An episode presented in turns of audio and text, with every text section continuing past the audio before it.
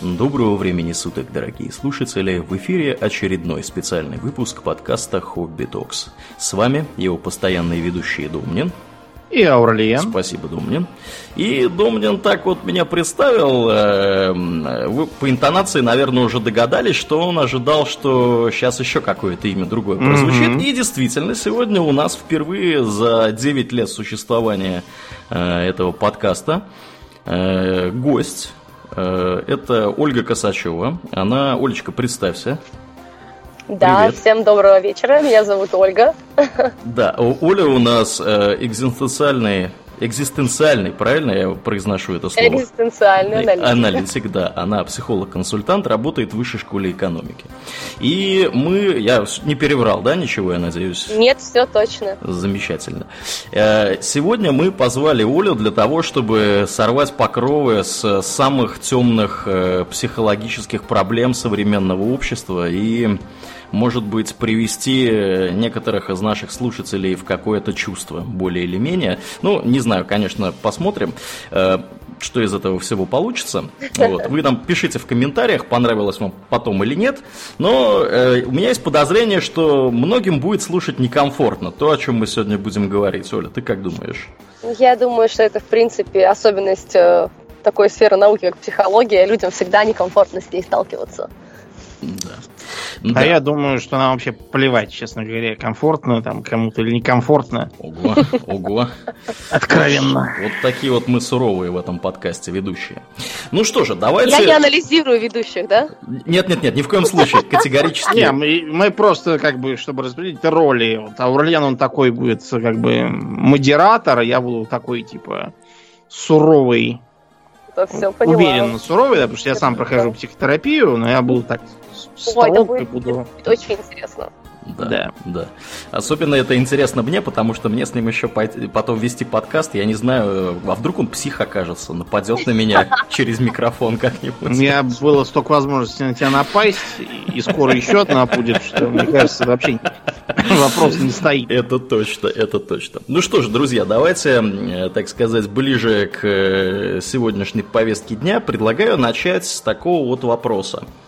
Э, мы, как люди более или менее взрослые, общаемся нередко с людьми, которые чуть менее взрослые. Ну, то есть э, с подростками, да, то есть э, с гражданами в районе 20-25 лет.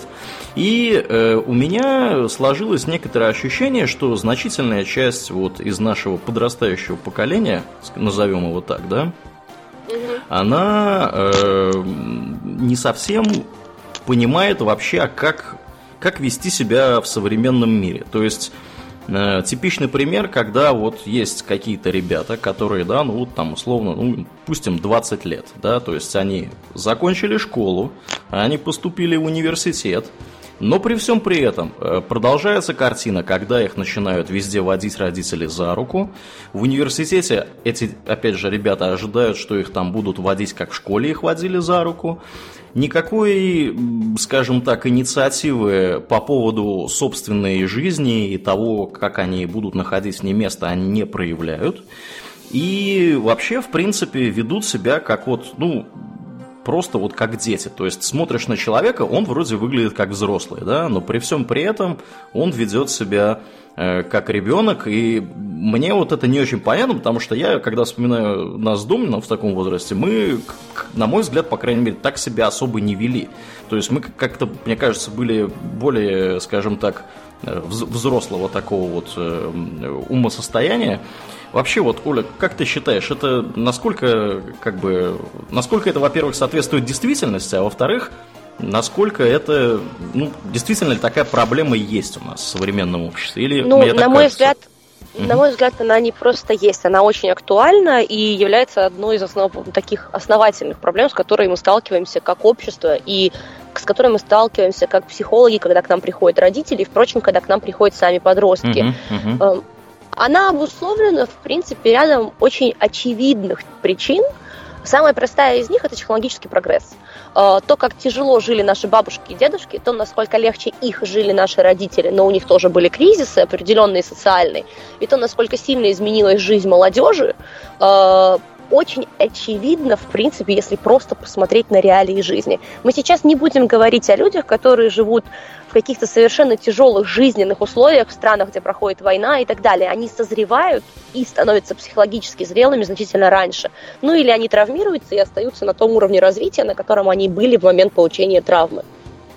Угу. То есть фактически, как бы у нас жизнь изменилась, да? То есть ты говоришь. Э... Да ну вот, а что вообще, что с этим, мы можем что-то с этим сделать? Потому что мне, в принципе, да, как человеку, который работает, э, ну, условно говоря, вот на таком уровне, где уже, ну, в общем-то, приходится людей нанимать, например. Приходят люди, да, устраиваться на работу, ты с ними угу. беседуешь, ты понимаешь, что как бы этих людей, ну, опять же, придется за руку везде водить, все им объяснять, все им показывать, не, даже не, не именно в профессиональной сфере, да, а вот именно в каких-то каких бытовых ситуациях, потому что бытовые ситуации тоже будут неизбежно в работе всплывать.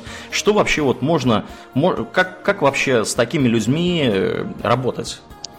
Ну, я бы чуть-чуть тогда еще раз отошла назад, к первому uh-huh. моменту, который ты, Максим, озвучил, к моменту того, что изначально сформировало такие обстоятельства, да? Что uh-huh. изначально сформировало это поколение. Здесь нужно говорить о нескольких моментах. В первую очередь нужно говорить о смене возрастов и возрастных кризисов, что продолжительность жизни увеличилась, что половое созревание так и наступает в другое время, чем раньше, что кризисы э, возрастные, они тоже сместились, там кризис среднего возраста, кризис трех лет, сейчас есть кризис там одного года, двух лет, трех лет, кризис пяти, семи, одиннадцати, пятнадцати, четырнадцати, шестнадцати, то есть жизнь стала настолько более интенсивной, что кризисные периоды, они кратно сжались и стали значительно более частыми, потому что мир перестраивается на значительно более высокой скорости. Это первый момент. Uh-huh. Второй момент uh-huh. Это различие физиологического созревания и психологической зрелости. То есть раньше мы говорили о том, что ну, там, физиологические процессы развития человека, они очень близко были связаны с психологическими процессами развития. Сейчас разрыв между физиологическим развитием и психологическим стал заметным. То есть человек физиологически взрослеет раньше, то есть мы можем посмотреть на молодежь. Они вступают в сексуальные отношения раньше, они пробуют курить и пить раньше, они выходят в социальные сети значительно раньше, чем это делали мы или наши родители, mm-hmm. или наши, ну там, про наших родителей даже речи быть не может, потому что социальных сетей не было на их момент mm-hmm, развития. Mm-hmm, mm-hmm. То есть, э, и тогда мы говорим о том, что физиологический возраст, он как бы изменился, да, для людей потому что они имеют доступ к значительно большему количеству информации, а это воздействует и на их организм в том числе.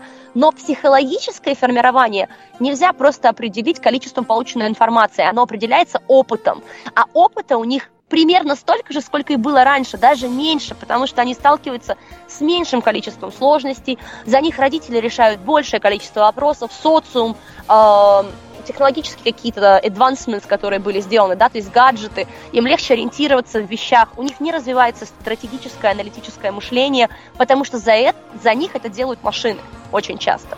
Угу. Или родители, гипер, гиперзаботливые. Или родители, да? Гиперопека. Тема гиперопеки, на мой взгляд, это вообще отдельная тема, потому что если мы пойдем в нее, мы отдалимся от того, о чем мы говорим сейчас, но это очень важно, что паттерны развития родителей сформированы их дефицитами и травмами. И эти травмы они транслируют своим детям. Как поколение э, советских родителей, то есть ну вот бабушек наших и дедушек, транслировало определенные ценности, взгляды, переживания, установки своим детям. К примеру, uh-huh, uh-huh. бабушка, пережившая войну, все время закармливала своего ребенка. Ага. Ну, да, да и суп, всю силу в тарелке-то свою оставляешь. Да. И, и хлеб, и... хлеб обязательно доедай. Да. Угу. да, хлеб, там всему голова, доедай хлеб. Вот во время войны у нас и хлеба не было, а вы тут хлебом разбрасываетесь. То есть эти паттерны, они передаются, и мы их помним на примере своих родителей. Наши родители передают нам другие паттерны, совершенно иные, которые сформированы уже их воспитанием и их э, процессом психологического да, созревания. Да, у меня есть э, вообще замечательный пример, например, моя мама. Она угу. в годы советского дефицита все тащила, значит, в дом. Угу. Вот, у нас был балкон, и на этом балконе можно было найти, мне кажется, вообще вот, все, что да. угодно, да. То есть там просто было вообще э, всего, чего только можно, можно было набить в этот балкон. Там все было, все вот на этом балконе было. Там даже была клетка для кроликов, и кролики даже там были в летнее время. Вот. Но теперь балкон не выдержал тяжести и обвалился, и поэтому Аурелина говорит, был балкон. Нет, мама, мама переехала. Так что А. характерно, что характерно. Обратите внимание, мама переехала в, дру- в новую квартиру. В ней тоже есть балкон. И угадайте, что с этим балконом случилось? Вы, бинго, абсолютно верно. Э, Этот балкон тоже забит всяким барахлом. Кладовка. Да, да, это кладовка, это фактически для нее кладовка. То есть это не место, куда можно выйти, подышать воздухом, да, а вот, пожалуйста, вот, э, а все почему? Потому что советский дефицит до сих пор, до сих пор. Дефицит? Да. То есть дефицит сформировал у человека привычку зажиточности. У него сформирован паттерн того, что может не хватить. Да, И да, если не хватает, то нужно всегда иметь впрок, даже если не пригодится. да. И вот этот вот Плюшкин, да, этот архетип, который мы можем вообще взять из э, мертвых душ, это история, ну, Мгм. в нашего времени, в том числе наших родителей. А у нашего поколения другой паттерн. Вот у современной молодежи их бич это инфантилизм и незрелость, неприспособленность к жизни. Во многом обусловленная тем, что родители были сильно заняты на работе, Ну да. и для того, чтобы компенсировать недостаток внимания, создавали безопасные условия гиперопеку, как одна из э, понятных и доступных им форм проявления заботы и любви. Причем эта гиперопека, она имеет э, тенденцию пролезать во все сферы жизни. Например, если мы посмотрим детские площадки, которые сейчас строят, э, покалечиться на этих детских площадках, ну, я не знаю, что нужно сделать для того, чтобы это осуществить. Принести топор. Да, да, то есть нужно, ногу. нужно, да, нужно, нужно что-то с собой иметь, чтобы покалечиться. Внешние факторы. Да, вот серьезно. А, а вот я, например, э, в Швеции детские площадки наблюдаю. Так там вообще, там все предусмотрено для того, чтобы ребеночек, не приведи господи, не убился. Ну, то есть, в общем, ты хочешь покалечиться и хочешь покалечить детей. У тебя нет такой возможности. Нет, я хочу, я хочу не этого. Я хочу того, чтобы дети понимали, что как бы безопасная среда, в которой они находятся, не будет вокруг них постоянно, чтобы они были готовы как-то бороться с трудностями, когда эти трудности появятся. А если ты находишься в этой тепличной среде постоянно, ну, как бы пеняй на себя, когда... Но я должен сказать из своего родительского опыта, что пока Мгм. Олаф был маленький, вот он как раз там вижу, что он лезет маленький, вы еще не понимаете, еще лезет на какую-нибудь там высоченную горку там или висит как обезьяна там, держась руками на какой-нибудь там веревке на площадке. Мгм. У меня тут же прям так рвалось из груди. Лав это опасно, лучше не. И тут я такой вспоминаю своего собственного отца, и его это, о, это опасно, а то страшно, а это вредно. Лучше вот сядь под этот уютный стеклянный колпачок и сиди. Да, Так, знаете, и молчал каждый раз. зажимал рукой рот такой. Доволь- Что ты хотел сказать? Ну, а вот сейчас вспомнить бы. Спо- Да, да, да. Ну, короче говоря, я, если я тебя верно понял, да, то есть вся вот эта вот картина с гиперопекой, с этими вертолетными родителями, да, helicopter parents, это Мгм. вот... Да, helicopter Американский термин. Да, Да, американский. очень хороший термин. Мгм, вот. Это все, по сути, является результатом того, в каких условиях э, росли непосредственно наши родители и их родители, да, то есть... э, Да. И Причем в у тех нас же есть условиях мгм, мгм. У нас же есть еще более ранний пример из страны восходящего солнца. А, а что за пример? Ну-ка. А там еще в 70-е годы появились так называемые хикикамори. Вот, Так. на русский язык этот термин эм, можно приблизительно по смыслу перевести как сына сычина. То есть это граждане, которые не хотят съезжать от родителей, не хотят учиться, не хотят работать, не хотят вообще ничего делать. То есть вот э, типичные цитаты эм, Открываю глаза, потолок, рядом недопитая бутылка колы. Устал. Чего ты устал? Ты ничего же не делал. Приподнимаюсь. В моей комнате всегда светло, потому что я не выключаю свет. Никогда. И компьютер всегда работает. Тянусь к шторе посмотреть, какое время суток. Темно, вечер. Надо бы поесть. Не мешало наведаться в туалет и в ванную. Нет. Ванную отложу на потом, когда у меня будет хорошее настроение. Но на самом деле Вопрос. здесь как будто переход. Просто здесь мы переходим уже к каким-то определенным э, деградати- деградативным, наверное, состояниям личности. Ну, то, что то, что описано, это уже самой чистой воды э, ну, это расстройство личности. Ну, Мгм. я должен сказать, что отече- расстройство. отечественные специалисты с тобой вполне согласны. То есть в Японии там все пытаются психологи и психиатры найти там какие-то подходы и причины, а у нас все проще. Российские хикки – это обыкновенные лентяи, которые ничего не хотят в жизни. Своего рода обломовщина, считает психолог Эмма Трофимова. Огромный процент россиян добровольно навешивает на себя ярлыки, хотя таковыми не являются. Это неудачники, которые ничего не хотят от жизни и решили поиграть в японского хигакамори. Не понимают, что такая игра может затянуть их в пропасть. Все правильно сказала Эмма Трофимова. Ох. Она так. сказала хорошо.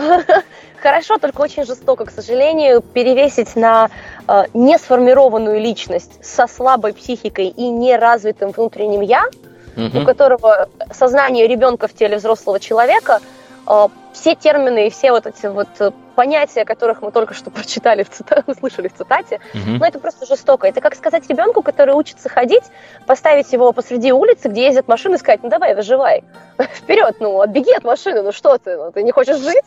Кстати, Деда Мороза нет. Да.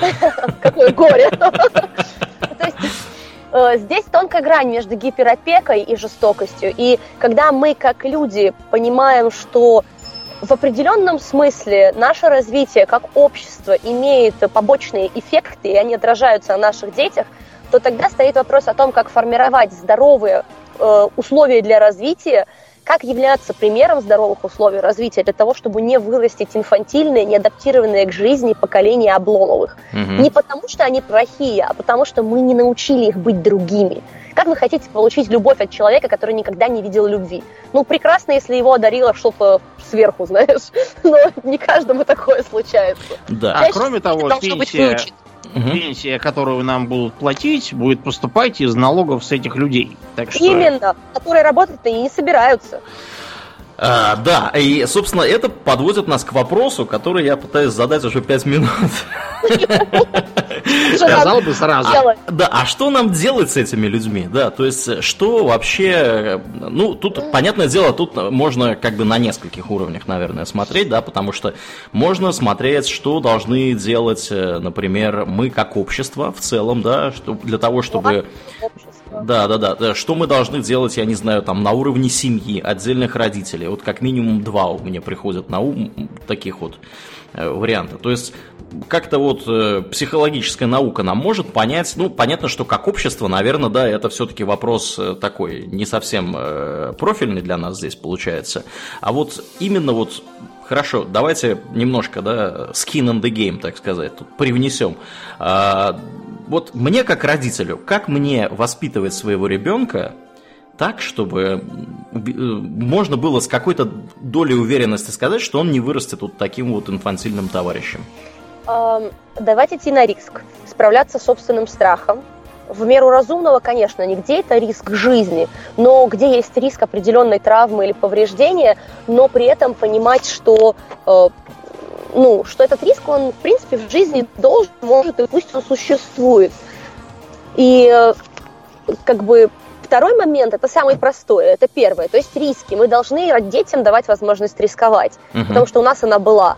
А, не пытаться гарантировать камерных условий под колпаком.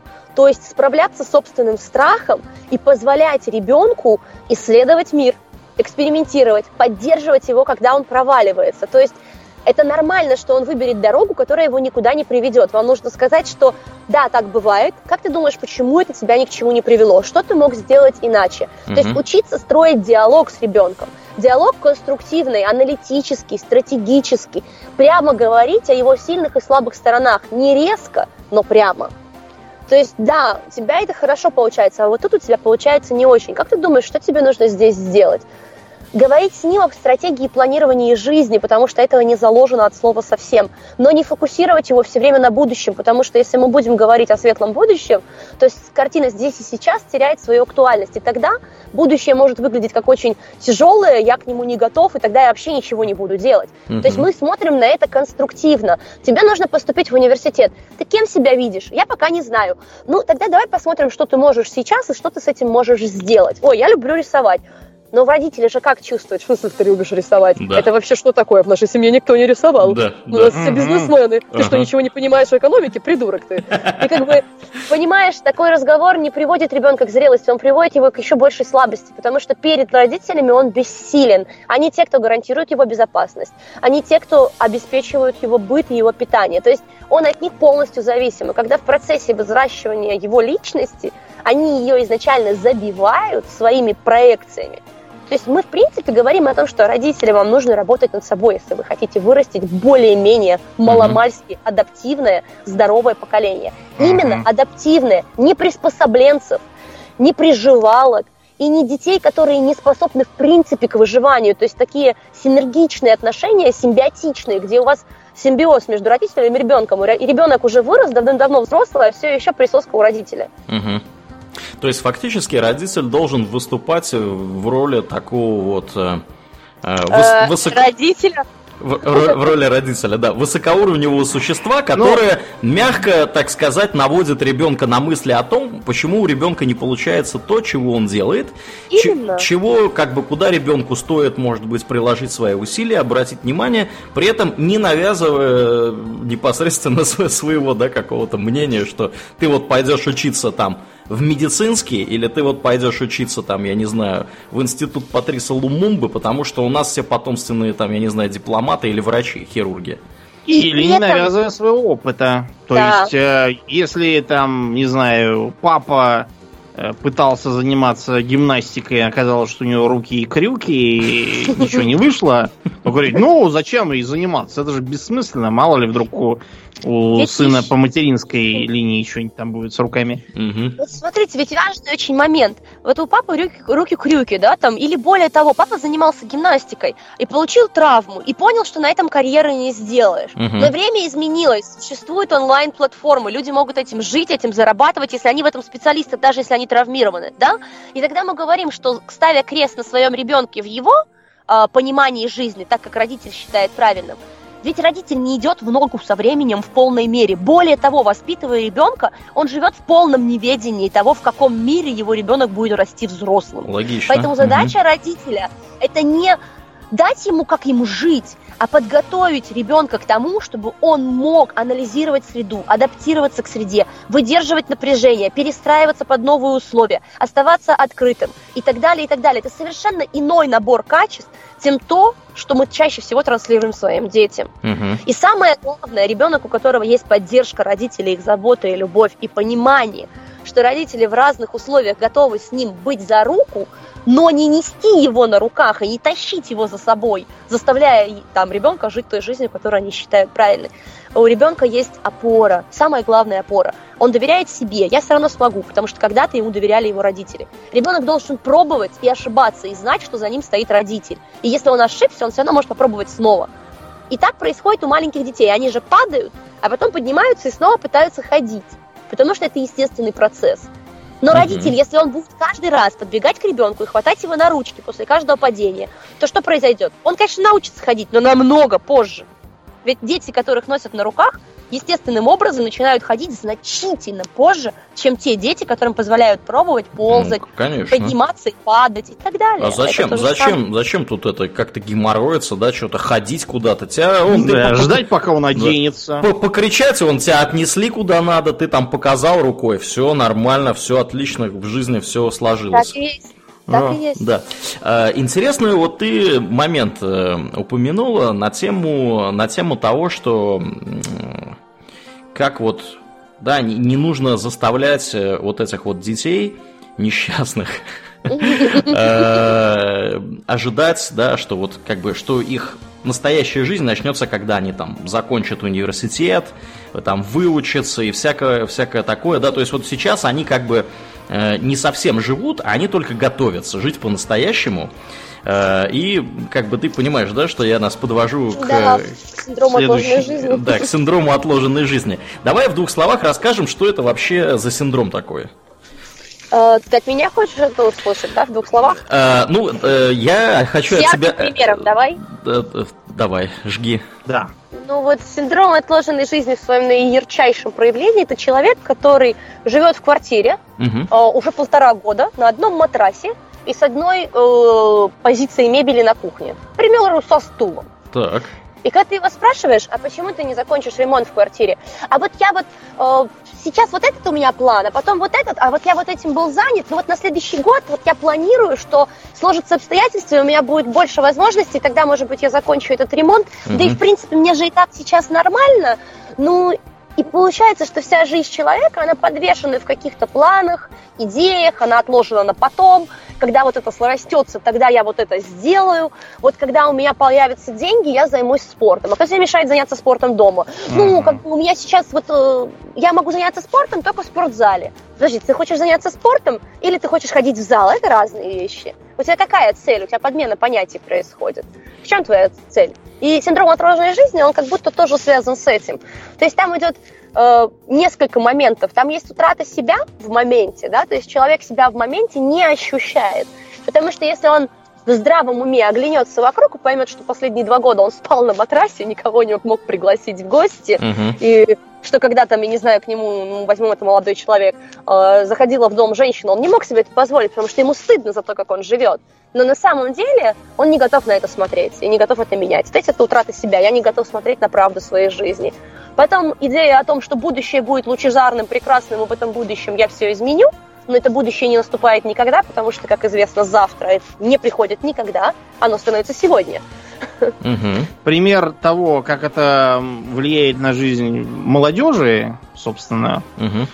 э, когда маленький человек там ходит в школу и огорчается, что вот ему ничего нельзя, он какой-то лох, э, вот зато он подрастет, там ему будет лет там, Ох, да. 16, он, не знаю, там заведет себе моцик, там, не знаю, будет крутым и так далее. Хорошо, Мгм. 16 лет пришло, он немножко поумнел, понял, что моцик ему сейчас не очень нужен, ему надо там что-то другое.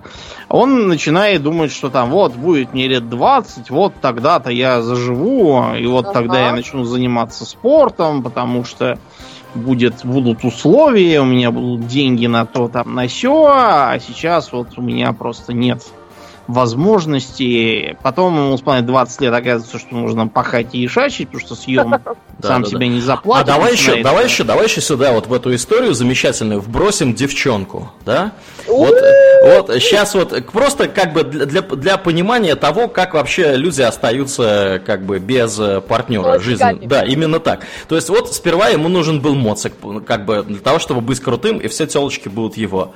Короче, не сложилось, ну, ну как бы ладно, хорошо, потом, значит, закончу универ, пойду работать, все телочки будут мои, как бы я буду в шоколаде. Закончил, нужно идти работать, короче, пашешь там вообще э, там, с 9 там, до 6, вот, приходишь домой, можешь только посмотреть там, я не знаю, пельмени сварить и посмотреть ящик полчаса, и тебя уже отрубает. Вот, ты такой там, что там, Домнин, дальше в твоем было рассказе? Ну, дальше уже не так важно, что там было. Факт то, что это будет так до бесконечности, пока человек к Да. 45 годам не споткнется об то, что он что-то все откладывал, откладывал, дальше Да. уже 60 лет и пенсия, это получается какой-то почтальон Печкин стайл. Да, В итоге у него вместо Мгм. жизни вышел, человек до впадает в кризис среднего возраста, начинает срочно покупать моцик, заводить кучу телок, которые из него высасывают все деньги. Да, да, да. Ну, Прямо переносном Они же, они же, это, ну это же понятно, что он знакомится в таком состоянии исключительно с людьми, которые желают ему добра и всяческого процветания. Правда, они Да. совершенно не стараются высосать из него бабла, там, я не знаю, еще чего-то. То есть это просто люди, которым приятно с ним находиться вместе. Кончается все это плохо. Да. Это кончается плохо, но здесь же уже будет речь идти не о синдроме отложенной жизни. Как только он начнет делать то, что вы описали, Мгм. он уже будет в совершенно другом состоянии. Это вы Так. описали, по-моему, кризис среднего возраста. Да, кризис А среднего он о возраста. чем? Он о том, что ситуация изменилась, и мне страшно умирать. Я понимаю, что я уже много прожил. И так много для меня еще не состоялось. И вот тут происходит резкая отмена синдрома отложенной жизни. Дедушка старый, и ему все равно. Да, То есть, примерно. то есть он фактически, вот этот вот замечательный человек, которого мы описали, он понимает, что э, конец уже близко, и надо гульнуть по полной, пока еще есть возможность. Да, я правильно Пример. понимаю? Ага, Как пон- ну да. фактов. понятно. И такой, что, вы надеетесь жить вечно? Мгм, Самое страшное, что если человек к этому возрасту не состоялся, мгм. э, это не значит финансово, как личность. То есть он Мгм. себя не нашел. В этой жизни и не определил основополагающих факторов своей жизни, которые позволяют ему сохранять лицо, двигаться дальше спокойно и понимать, что его жизнь, она, в принципе, для него э, хороша, она ему понятна, она ему нравится, он у себя есть и себя понимает, он в контакте с собой, у него есть хорошие отношения, и он понимает, куда, понимает, куда он двигается и куда он движется в социуме. Mm-hmm. В экзистенциальном анализе это называется четырьмя фундаментальными мотивациями. Я могу, я хочу, мне нравится, это вторая. Третье, я у себя есть, я могу быть таким, какой я есть. И четвертое, смысл, отношения с миром, я и мир. Это когда я себя привношу в мир как свою деятельность, как то, на что есть запрос, я нахожусь в отношениях с социумом и так далее. Угу. И со сферы смыслов и как бы стремлений. Синдром отложенной жизни формируется как бы психологически на уровне паттернов, привычек и установок, передаваемых от родителей к детям. Это один из моментов. Он впитывается на уровне каких-то социальных историй, типа, э, ну, самый простой пример, как вы говорили про мотоцикл, это если сделать меня крутым, да, то есть uh-huh, мне нужен uh-huh. мотоцикл, чтобы быть крутым. Это подмена понятий, и она тоже влияет на то, что у человека формируется вот этот э, СОЖ, да, то есть э, синдром отложенной жизни.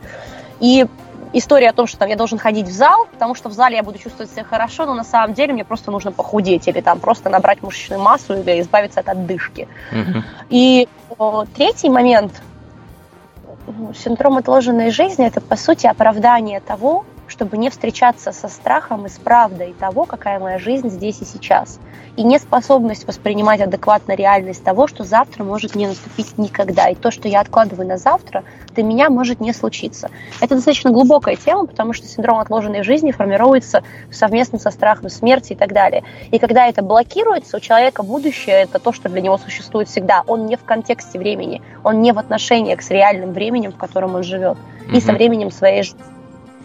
Понятно. А у меня вот такой, пока ты говорила, такой вот пример в голове всплыл. Э, я э, тут недавно беседовал с людьми, и люди мне рассказали про э, одного человека, ну, девушку, да, которая у нее интересное, я даже не знаю, как это назвать, хобби это или не хобби. Вот мне просто интересно, вписывается ли оно, вот по сути, в это описание синдрома отложенной жизни, о котором мы говорим. То есть, это девушка, э, мне про нее рассказали, я с ней лично не знаком, да, я с ней там знаком опосредованно очень там через вторые, третьи угу. руки.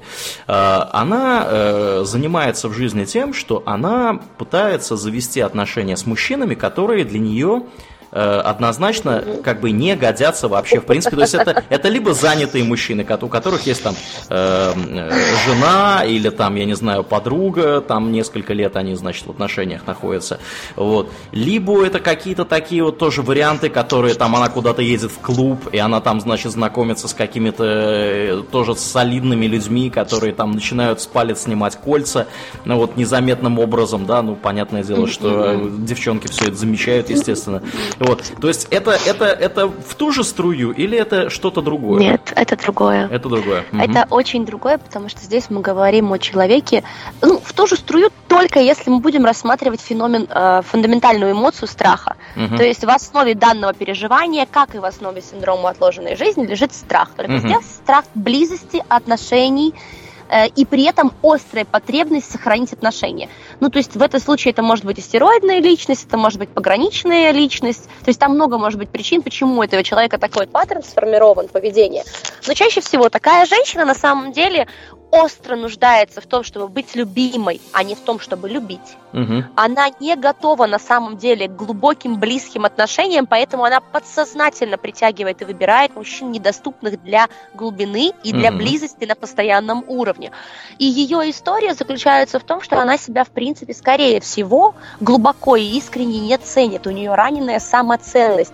Чаще всего это формируется на основе родительских отношений. Папа изменял маме или мама изменяла папе или родители в разводе, я из неполной семьи, и мама вырастила меня одну, угу. и поэтому мужчинам доверять нельзя, но мужчины остро нужны мне для хорошей жизни, и я под, испытываю сексуальное влечение к мужчинам и необходимость быть защищенной, и такая женщина чаще всего впадает в ребенка рядом с мужчиной, или попадает в истории какие-то вообще регрессивные, связанные с ее травмами угу. а, в процессе развития. То есть это определенно нездоровая история, и женщина определенно в ней страдает. И то, что это повторяется повторяющийся паттерн говорит о том, что это глубоко подсознательный процесс, который mm-hmm. требует анализа и выведения на уровень сознания, а, соответственно, способности человека рассмотреть то, что приводит его к таким действиям и выборам. Ну да, нет, сама, это... она сама это, в принципе, даже не замечает этого. То есть ей на это указали вот в этой истории, которую я слышал. Когда мы говорим о том, что это перед нами, ну, перед нами ребенок. Угу, угу. То есть у нее личность взрослого, то есть зрелая часть личности, способная к анализу и безэмоциональному, конструктивному восприятию реальности. Максим, эти все термины ты очень хорошо знаешь, да? Виды нашего общения. Она позволяет человеку сохранить себя, адекватно воспринимать, где я нахожусь, анализировать обстоятельства, смотреть на то, было ли это со мной раньше, а почему я снова в этом оказался, а какие чувства я переживаю, какие у меня эмоции, а что меня в этом человеке привлекает. Но я же уже была в этой ситуации, а зачем я в нее иду снова? А, возможно, у меня работает история спасателя. Я думаю, что я сейчас его там спасу от его плохой жены. Ага, Или да. включается чувство соперничества. Я на самом деле чувствую себя очень ущемленной, и когда я знаю, что он скрывает меня от жены, я как бы тайно превосхожу нахожу эту женщину. Угу. Здесь может быть очень много проективной агрессии на мать за ту жизнь, которую она выбрала, и за то, что она развелась с отцом. Достаточно сложные на самом деле истории, очень часто встречаются, и, поверь, очень малое количество женщин с готовностью с ними работать. Но сейчас это как бы, ну, все больше и больше людей. Угу. Хочется счастливой жизни, здоровой семьи и отношений. Да, да. То есть я верно понимаю, что в этой ситуации э, вот человеку с подобным поведением ему как бы в любом случае желательно обратиться к специалисту ему семимильными шагами на терапию еще вчера. Понятно, понятно, понятно. Ясно, да. Ну, ладно. Мужчинам то же самое. Да, да, да. Нет, это работает действительно, это работает в обе стороны, потому что как бы есть э, не нулевая категория мужиков, которые делают ровно то же самое. Вот, то есть... Они берут себе женщину, которая значительно зрелее их, а потом не могут понять, почему им в этих отношениях некомфортно. Да, такой такой, как это так-то, что? Да, ну да ладно. А, хорошо, ладно, давайте на секундочку назад вернемся к синдрому отложенной жизни, да, которого мы тут так замечательно писали. Я думаю, у всех уже сложилось примерно понимание, что является и что не является, да. Mm-hmm. Вот последний пример это не синдром отложенной жизни, как нам Оля сказала. Э, вот, объяснила на пальцах, почему именно. Э, соответственно, что с этим синдромом, то есть, опять же, да, для понимания, да, немножко подведем итог. Синдром отложенной жизни это когда вы в настоящем не живете, а живете как бы мысленно вы в далеком прекрасном будущем, прекрасной России будущего, да, вот, а, а при всем при этом, да, вот как прекрасная Россия будущего все не настает и не настает, что бы вы ни делали, а потому что вы ничего не делаете, вот, то есть, и вот как бы вот, э, что вот вообще с этим, Оль, делать? То есть как, как вообще из этой ситуации, как бы люди могут вообще сами понять, что они с этим синдромом, да, э, вот послушав нас, могут ли они понять, что они находятся в ситуации, когда у них вот... По идее, да. Угу. Ну, то есть в идеале, да, такой человек, синдром отложенной жизни, в отличие от инфантилизма, не подразумевает то, что личность не развита и не зрела. Он просто может быть установкой, паттерном поведения. Если в инфантилизме чаще всего человек не способен на себя открыто смотреть, потому что личность не сформировалась, и там некому воспринимать да, некому смотреть, да, да. То в СОЖ, в синдроме отложенной жизни, это очень часто сформированная, зрелая личность с деструктивными убеждениями и установками для жизни.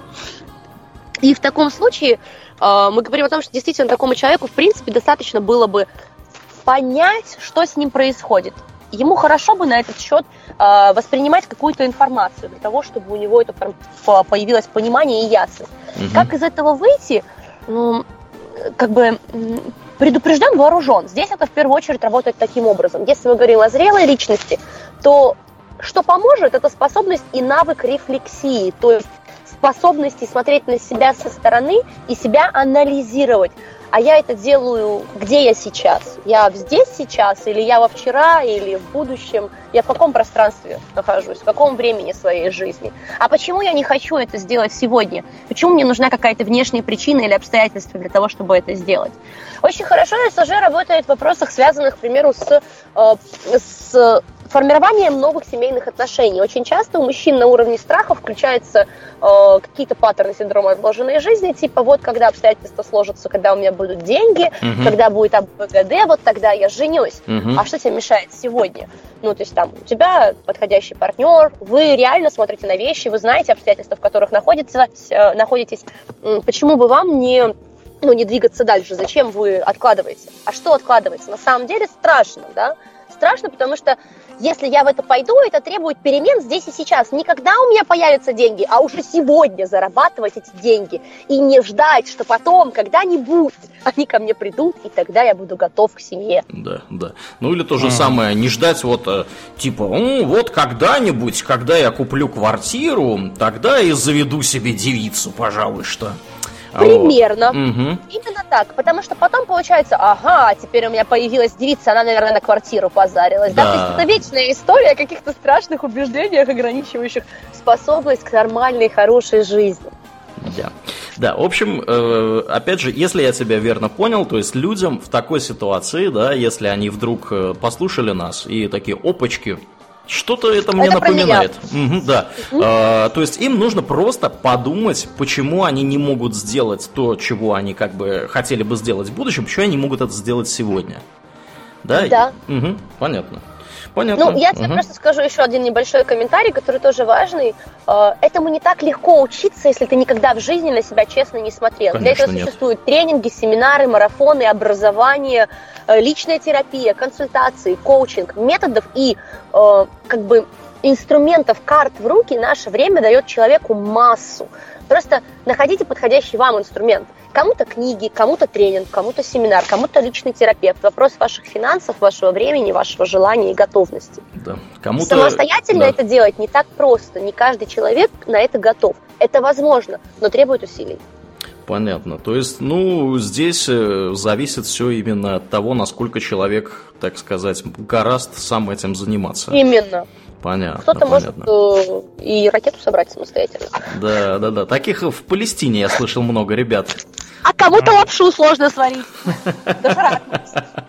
Ну, мало ли лапшу. Тут, понимаете, некоторые, он даже пишут, что миллениалы и поколение Z считают ответ «Окей» в чатах пассивной агрессией. Нет, то есть технически я могу их понять, то есть надо такой пишешь, типа там я не хочу идти на балет Лебединое озеро, я хочу идти на Дэдпула. Вот, а девушка тебе пишет такая ок, и, и типа и молчит, типа, что она дуется.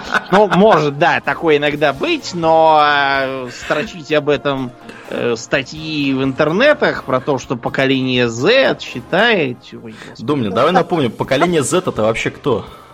Это мы с тобой. А это мы с тобой.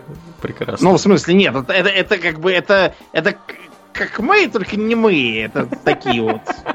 Не, погоди, погоди. Я всегда думал, что мы с тобой в миллениалов попадаем.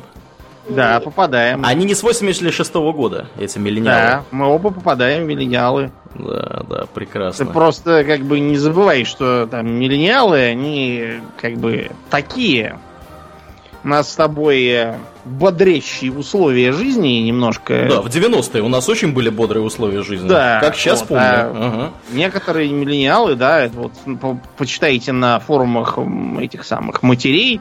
Помнишь, было у Николая Носова такой рассказе, где какие-то там дети шли э, воровать огурцы, и мать этого вора огурцов пинками погнала обратно их класть. И вот ныла, а там меня застрелит сторожа, такая типа I have no son. И на, на форуме мамок на каком-то эту повесть просто объявили вражеской ересью, не подлежащей сожжению, потому что ты приносишь огурцы своей матери, а она тебя так пинает. Эту мать-то надо линчевать, распять, пытать. Ну, в общем, добрые и гумани... гуманистичные ценности. Да, да. Ладно, давайте от гуманистичных давайте ценностей да, переместимся. Про, про поколение снежинок и миллениалов нам надо просто отдельный выпуск будет запилить, да. напомни мне. При том, что ну мы да, с тобой... вам бы хорошо было в целом сделать какой-нибудь выпуск про разные поколения. На самом деле их вызовы, они же тоже во многом социально-психологические. Про некоторые мы даже уже сделали. Да, вот, вот, в, этом, в, этом и прикол, что, в этом и прикол, что мы уже делали один выпуск про эти поколения. Я ну, уже... еще не про все, да, я так понимаю, не все. Да. Про, про современные еще нет. Да, да, да, да, все верно, все верно. Ладно, э, Христос-то с ними, как говорится в определенных кругах. Э, давайте двигаться к следующей теме, которую мы сегодня хотели, так сказать, немножко осветить. Вот у нас бывает такое, что люди, да, очень чаще всего впечатлительные. Э, приходят, приходят э, к врачу и говорят, вы знаете, у меня тут на руке какие-то странные волдыри. Вот, там, ну, или там еще что-нибудь у них там происходит, там на руке волдыри, там, или на, на, на еще где-нибудь что-нибудь. Вот, э, врач сразу кидается одевать перчатки, чтобы не трогать, не привези Господь этого человека. Вот, все это там, что-то какие-то анализы, лаборатория, все дела, и потом ничего в результате не находят. Вот, там, волдыри, и вот это работает совсем. Это работает с волдырями, это работает с... Э, даже, даже вот, Думнин, вот такая такая вот вещь, как стигматы, тоже, мне кажется, попадают да. в эту категорию. Вот, когда люди на голубом глазу начинают, э, так сказать, у себя там на разных частях тела находить э, разнообразные, так сказать... И э, другие это свидетельствуют. Да, угу. да, да, да, да. Вот. А, и в эту же струю, на самом деле, нет, это не в эту струю. Забудьте, забудьте про это, то, что я сказал. Да. Да. Э, собственно, мы здесь пытаемся что, о чем поговорить? Мы пытаемся поговорить о э, таких вещах. На самом деле есть целый серьезный перечень вещей. Это, конечно, все хихоньки и хахоньки, да, вот эти волдыри, стигматы и так далее. Но есть не нулевой перечень заболеваний, самых настоящих заболеваний которые, вообще говоря, вызываются в первую очередь тем, что люди находятся э, в стрессе. Люди находятся в каком-то нездоровом состоянии ума, и э, за счет этого они оказываются зачастую, ну, нередко глубоко больны. Вот. Мы говорим про психосоматику, да, про психосоматические заболевания. И вообще, вот насколько Насколько, Оля, скажи, вот ты как человек, который, так сказать, общается с людьми, э, насколько это распространенная вообще, в принципе, проблема, когда люди приходят э, к психотерапевту, да, э, с какими-то проблемами именно вот э, психосоматического характера, потому что их отправили, э, вот этих людей отправили к вам отправили настоящие, да, типа традиционные да. западные врачи. Это да. популярно на самом деле, особенно в наше время, когда огромное количество заболеваний является связанным именно с психикой человека, то есть то, что мы называем психосоматические, то есть соматика и психика работают вместе. И э, когда мы говорим о психосоматике, нужно понимать несколько моментов. Э, первый – это то, что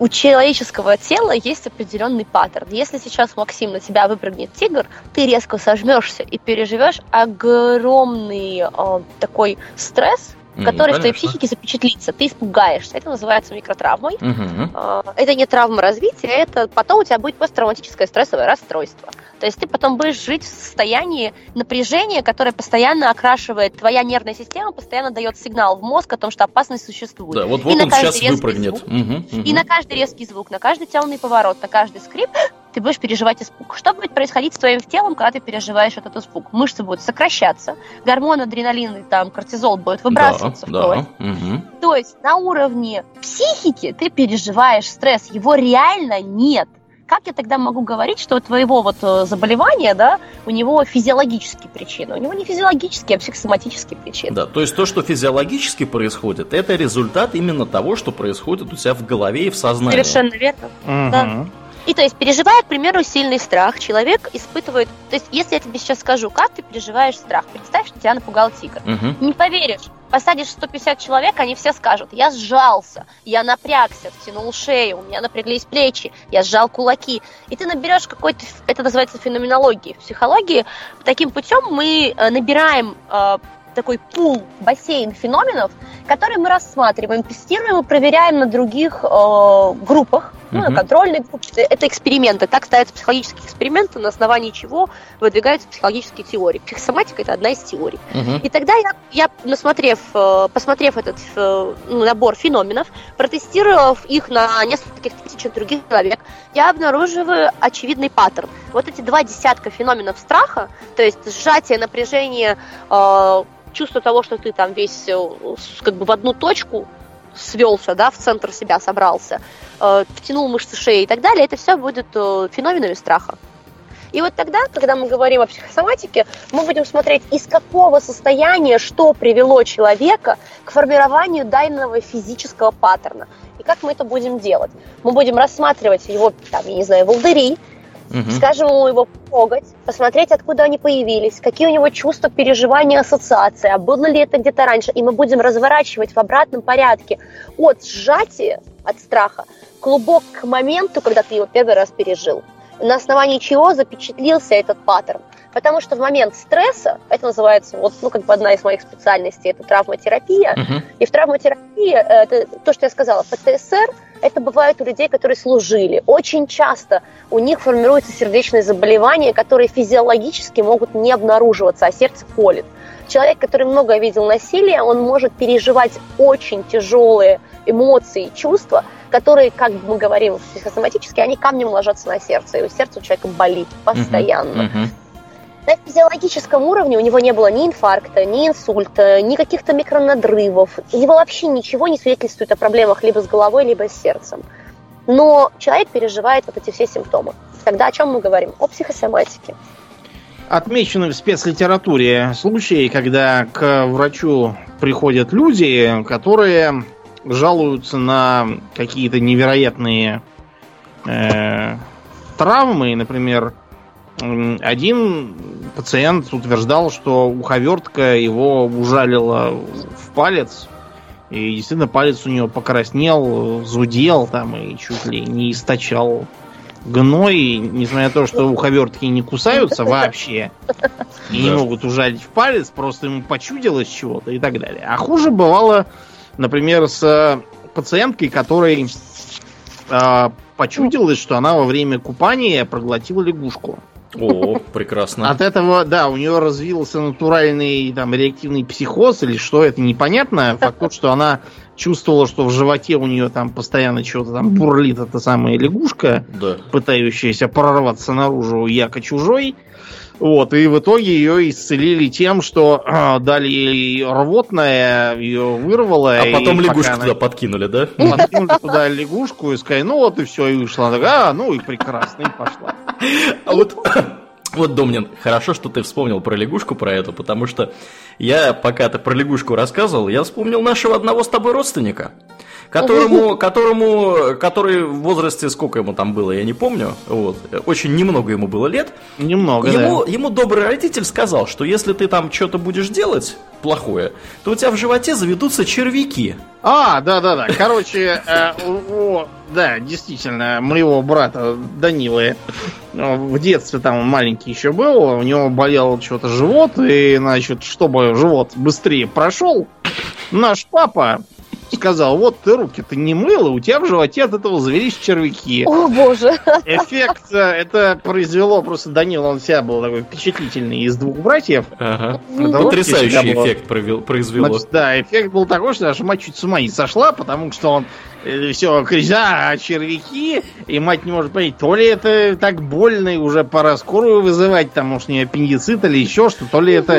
все из-за того, что его напугали, ну, это Конечно, это просто... представьте, это, это ужас семилетнего там или шестилетнего ребенка, когда ему сказали, что у него в животе червяки, это же, это же ужасно, представляете? Червяки в животе, это кошмар. А еще там, когда у тебя что-то там, что-то там у тебя, я не знаю, там болит, переваривается, болит, да, что-то дискомфорт какой-то, а там, и ты, ты уверен, уверен, что там червяки. Ну, тебя же взрослый сказал, что там червяки. Значит, там, там вообще без вариантов, значит, получается. Это вот нам смешно, а ему было очень не смешно в этом моменте. Бедные дети. Ну и потом у нас был еще другой друг, который тоже так. любил позвонить мне посреди ночи и сообщить, что э, чего-то там он прочел про то, что где-то что-то может болеть. О, и... доктор Гугл, это прекрасно. Да, не, он книги, по-моему, читал какой-то. И... Это еще было да. до того, как доктор Google стал моден. Это было в древние времена, да. Это еще даже звонки были на городской телефон, к вещему удовольствию моей семьи. Да, про то, что там вот он теперь решил, что, может быть, он себе самовнушил, и вот теперь-то там все, он пойдет весь... То есть, он, то есть он, он двигался все-таки в верном направлении, в конечном да, итоге. то есть он понимал, что это самовнушение, но никак не мог с ним совладать из-за своей ну, во-первых, впечатлительности, а во-вторых, из-за объективных там проблем с головой. Он uh-huh. ходил в тот же самый э, психдиспансер, в который я сейчас. Диспансер, Домнин. Правильно произношение диспансер. Да. У меня всегда были проблемы с ударениями. Да, да для, этого, для этого в подкасте есть я. Чтобы да, он мне всегда поправляет. Поправлять, да, да, по части ударений, да. Угу. История замечательная, конечно, да. У вас прекрасный тандем. Да, да. Хочу сказать, что вы путаете психосоматику с эффектом плацебо. Э, можем такое сделать. Может, не, нацебо? Не эксперты. А уже вредное, скорее, чем... Плацебо, ну да. Ну, то есть, э, нацебо, плацебо бы вообще, в Ну, принципе, понятно, один хрен. самоубеждением, да, то есть самоубеждением. Психосоматика, она объективно выявляется в процессе дискуссий. Там есть реальное травмирующее событие. Понятно. То есть какой-то конкретный, то есть можно просто вот побеседовав, да, специалисту с человеком, понять, из-за чего конкретно. Это будет конкретный телесный симптом, это будет конкретное восприятие, которое произошло в моменте. Оно иногда... А, да, да, да, да. Слушайте-ка, я знаете, какой вспомнил пример? Ну-ка. Некий мужик пришел, э, прибежал даже скорее к венерологу и сказал, что у него там все не то сифилис, не то еще чего. Ага. Вот. Э, э, Значит, он даже жене признался, что спал с проституткой. А, от нее, вот. видимо, что-то там подцепило. Действительно, у него было там и сыпь, и еще там какие-то мелкие признаки. Из-за адуль- Оказалось, адюльтера. да, что из-за чувства вины он э, свой страх до того растравил, вот, что э, действительно у него появилась сыпь, и, короче, жена уже была даже... Ей было уже даже плевать, что она изменяла, хоть бы его вылечили, то куда Он теперь. вылечился. Да. Оказалось, что ничем он не болел. А просто- на заметку, Да, да? да, да, вот ты мораль. устраиваешь Эрику, что у тебя все там плохо, Да, и да, да. и потом признаешь, и все тебя лечат и прощают. А ничего, же- ничем же был не болен, а как оказалось. Нет, просто. нет, нет, нет. Лучше, лучше сразу э, решать проблему на корню. Если вы изменяете своей жене, делайте это уверенно. То есть, Ты так сказал, на корню, я подумал про другое решение насчет на корню. Нет, нет, я, ну, мы же не задеваемся членом вредительством в этом подкасте. Никому, кстати, не рекомендуем, ни Да, в коем случае. Вот, если у вас что-то... дисклеймер сейчас был, Да, да, да? да, да, дисклеймер официальный, мы его подвесим еще в начале. Если у вас что-то там пошло где-то сыпью, то тут уже поздно. Психосоматика, не психосоматика, надо бежать к врачу. Вот чтобы Мгм. сыпи не было, ведите себя уверенно. Не волнуйтесь. Да, да, то есть... Ну, мгм. действительно, если то наша проблема заключается в том, что мы живем во время, и это наш, я так предполагаю, бич э, огромного количества информации, переизбытка информации и полного кризиса качественного контента. Люди потребляют непонятно что в плане информации. Google, не Google, всякие онлайн-источники, непонятных людей через Инстаграм с непонятными Мгм. э, комментариями, без регалий, образований, дипломов, знаний, опыта, как какой-то выслуг, когда ты понимаешь, что человек, он знает, о чем говорит, он его хотя бы, он был в ПНД, у него есть справка, он здоров. Мгм, мгм. Непонятно кого и непонятно о чем слушаем, да, и мы это читаем, мы это впитываем, и мы через это живем. И вот эта вот история про психосоматику, она на самом деле очень проста. Она настолько проста, что ее, по идее, должен знать и понимать каждый человек. Ведь, друзья, мы говорим о нас, о том, как работает наша психика. О чем мы вообще разговариваем, если мы не понимаем, как работает наше тело, как работают механизмы и функционируют какие-то системы внутри нас, что зачем идет внутри нашего ума, внутри нашей гормональной системы. Мы, по сути, как бы управляем, думаем, что управляем машиной, которой мы вообще не понимаем, как ездить. И правила ПДД мы не выучили, Да, даже не, права. Мгм. Не, ну это, ну это сложно, Оль. Ну тут, тут, тут же надо, надо что-то знать, нужно думать. Вообще, Думать да. никто не любит. Думать это сложно. Гораздо проще там включить Netflix, поглядеть там каких-нибудь котиков, там, я не знаю, на Ютубе или еще что. При этом тяжело переживать чувство полной пустоты внутри. Единственный способ справиться с этой постоянной пустотой это алкоголь или наркотики, или Мгм. сериалы, или секс, или постоянное разнообразие э, жизненных сценариев. Там мне нужно путешествовать, работать, зарабатывать, покупать, э, делать, э, пробовать, и только тогда я чувствую себя живым, и только тогда мне кажется, что жизнь нормальная, но при этом я осуждаю все то же самое в других людях. Да, да. У меня есть такие друзья, кстати. Да, есть Да, все. да, молодцы. Да, вот э, хорошо, что ты про информационную, так сказать, перегрузку заговорила в нашем... Да, да, да, молодец, прям ты, ты прям молодец сегодня, да. Как и всегда, впрочем, да. Ну так вот, э, собственно, мы э, хотели еще поговорить о такой вот вещи, как э, обилие информации, которая льется на нас со всех щелей в современном мире, да, вот легче легкого. Кто-то вот на работе у меня, например, есть э, э, парень, э, индус, он прям, он зависает постоянно в Твиттере.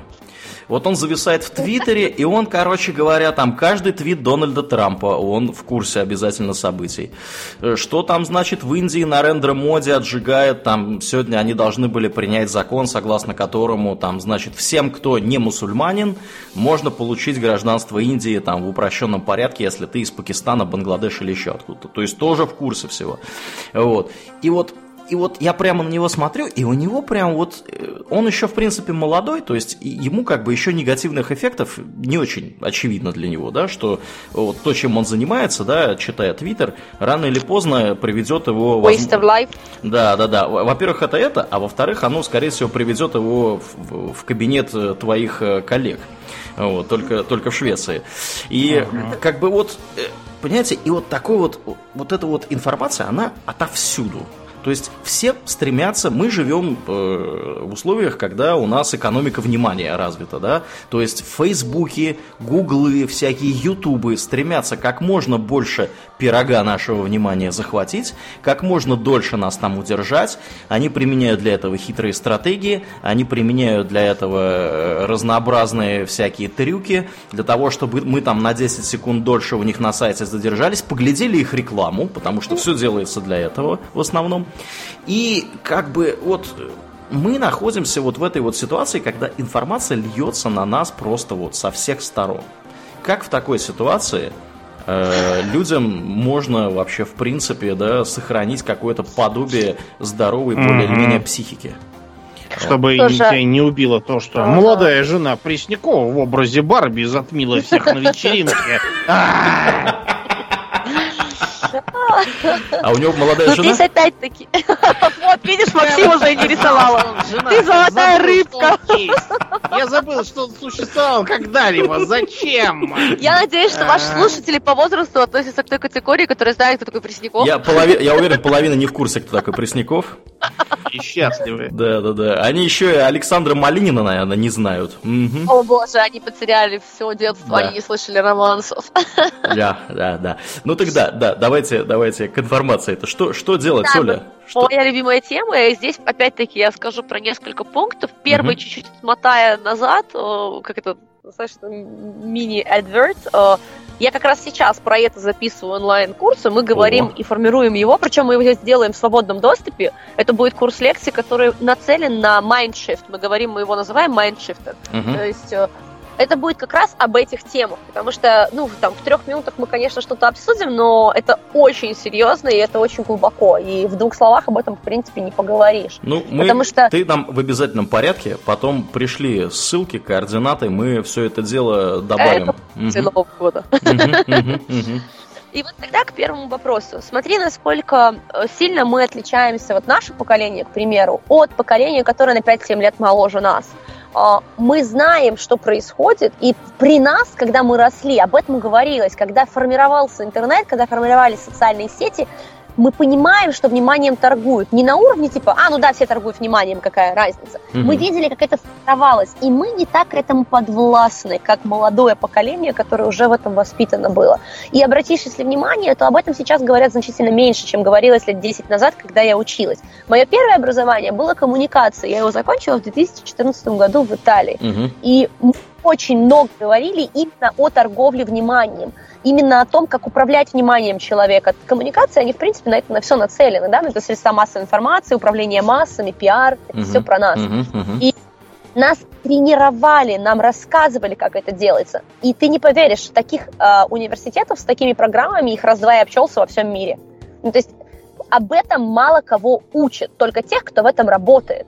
А об этом должен знать каждый человек, живущий в 21 веке, потому что это его безопасность психологическая в первую очередь. Угу. Потому что, говоря о твоем друге, да, ну, о коллеге, который из Индии. Да, да, да, в Твиттере который. Ага, Дональда Трампа читает. Да, да, Дональда Трампа читает. Что заставляет человека? Здесь нужно понимать, что причины того, что человек потребляет чрезмерное количество информации, субъективные, они очень индивидуальные, и они разнятся. Их можно подбить под несколько проблем, обсуждали раньше проблема самоопределения, да, то есть если я не в курсе, я могу быть неинтересен. Если я не смогу поддержать разговор, как же я буду выглядеть и себя чувствовать, когда я об этом не знаю? я ни в чем не разбираюсь глубоко, и тогда я должен знать много, а ни о чем. Ну, чтобы, в принципе, было о чем говорить. Ну да. Это первый момент. То есть это самоценность и самоопределение. Второй момент связан с неспособностью глубоко проникать в информацию и сохранять внимание. Это не натренированность. То есть ну, да. люди все реже и реже... Угу. Да, то есть это такая золотая рыбка, да? да. То есть э, все реже и реже человек способен идти в глубину содержаний. Э, он не задается вопросом, зачем я это читаю, то есть у него не развита рефлексия, а это уже третий пункт. То есть у нас первый пункт самоценность, самоопределение, второй пункт способность глубоко и критически анализировать и воспринимать, и четвертый пункт рефлексия. Угу. Третий значит, третий убежала. И, и с этим всем что делать? То есть человек, который постоянно э, подвержен в современном времени, уже это не секрет, он подвержен чрезмерному, из, ну, избыточному количеству визуальных стимулов и избыточному количеству информации. Он бомбардируется, то есть мозг человека в течение дня воспринимает больше контента, ну, чем, к примеру, наши родители, наверное, воспринимали за две недели, может, за месяц. То есть нужно понимать, насколько сильно постоянно напрягается ваша нервная система. Знаете, люди, вы куда? А потом удивляетесь, что вы не спите ночами, почему у вас, э, я не знаю, там панические атаки, э, на основании чего вы задыхаетесь и так далее. Ну, как бы сами себе подписываем эти приговоры. Да, а потом есть, у нас то есть Правильно ли я тебя понял сейчас, что э, вот именно вот эта гиперстимуляция, да, которая происходит э, на повседневной основе, да, когда мы просто, просто получаем на себя такую лавину информации, которую мы не в состоянии обработать, она может приводить вот к таким симптомам, как, например, э, проблемы с засыпанием, да, проблемы, проблемы там, я не знаю, там с вниманием вообще, да, то есть как-то да. там удержать что-то в голове. То есть это вот это все просто из-за того, что вокруг нас много информации. И это в том числе. В том числе. Да? Угу. И эта система постоянно переживает гиперстимуляцию и стресс.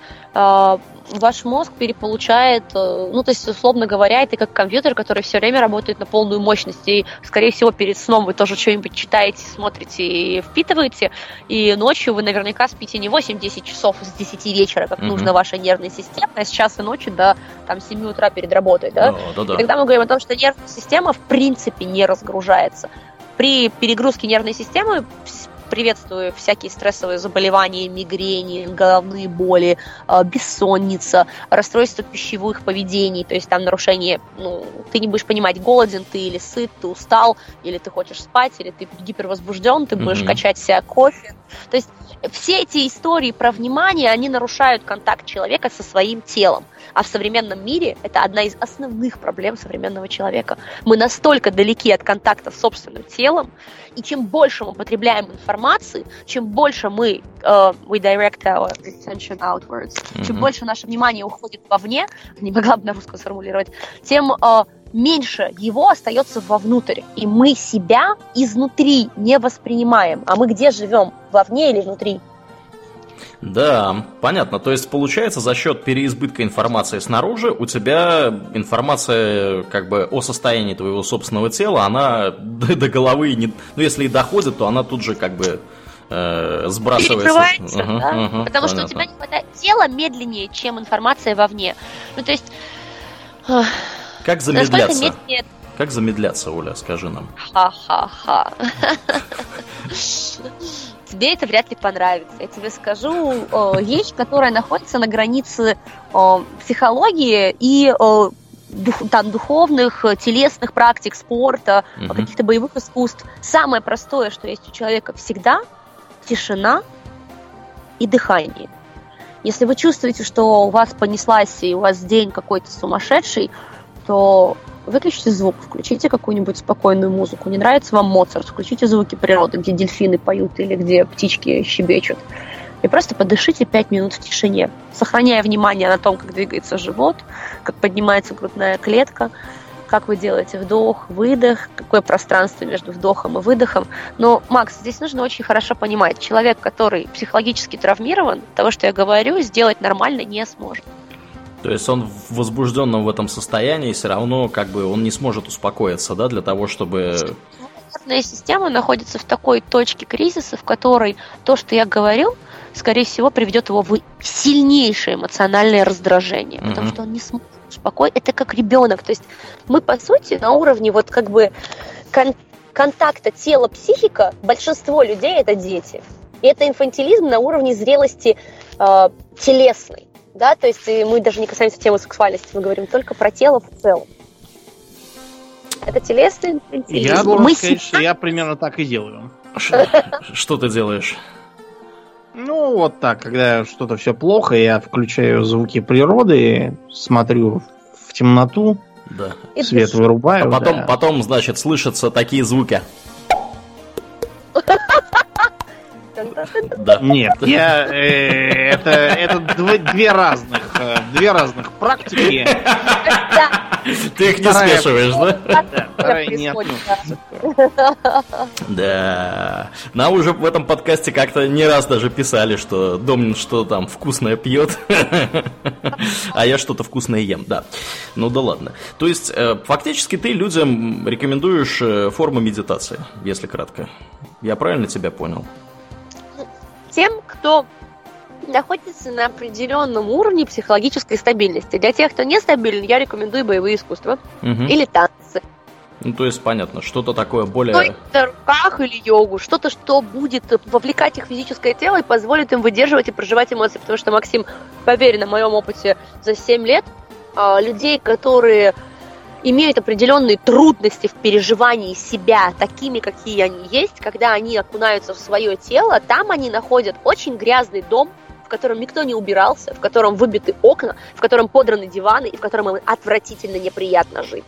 Но это их тело.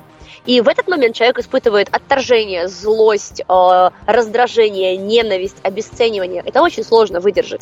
Поэтому на первых этапах человеку нужно научиться немножко дистанцироваться от эмоций, выдерживать эмоции, справляться с трудностями. И спорт именно в формате боевых искусств, где есть философия, осознанность, дыхание и движение, сочетает в себе так, как и йога, как и цигун, как танцы, определенные там, не какой-нибудь хип-хоп. Ну да, нет, да, да, да, да, да. Мгм.